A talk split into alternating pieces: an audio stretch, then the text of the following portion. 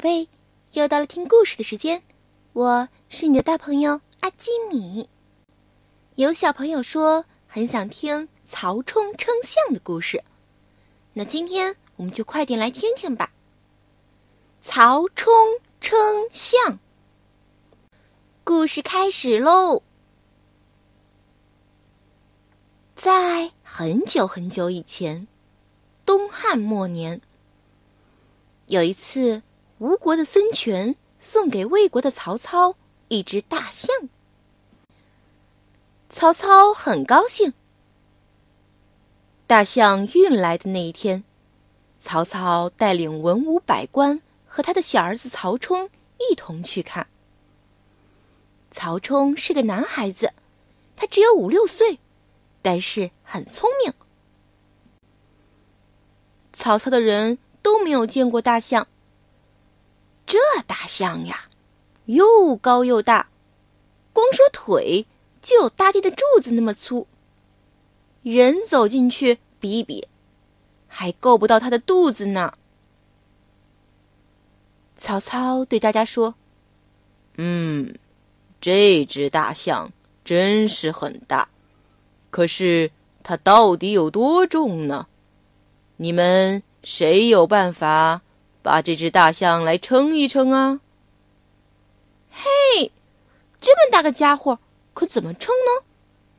大臣们议论纷纷。一个说：“嗯，只有造一杆很大很大的秤，才能够来称啊。”另一个说：“这可要造多大的一杆秤啊！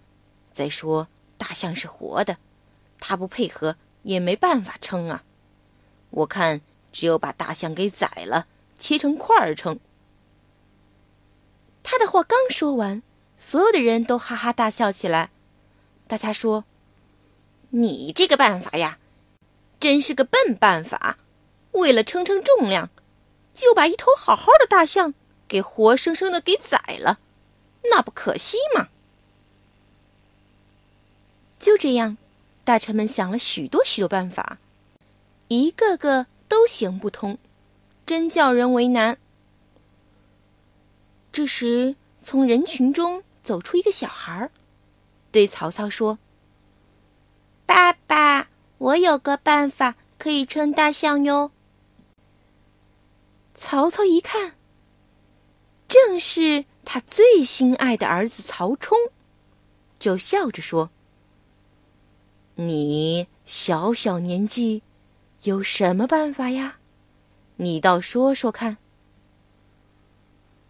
曹冲把办法说了，曹操一听，连连叫好，吩咐左右立刻准备称大象，然后对大臣们说：“走，我们到河边看称大象去。”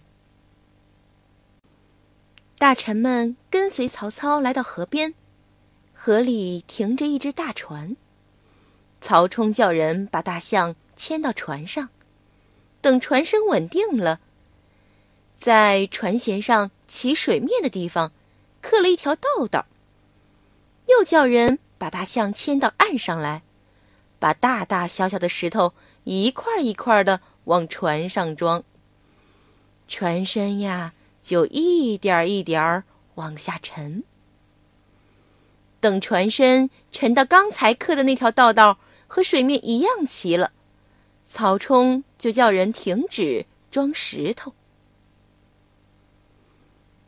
大臣们睁大了眼睛，起先还摸不清到底是怎么回事儿。看到这儿，不由得连声称赞：“哎呦，好办法，好办法呀！”现在大家都明白了，只要把船里的石头都称一下，把重量加起来，就知道大象有多重了。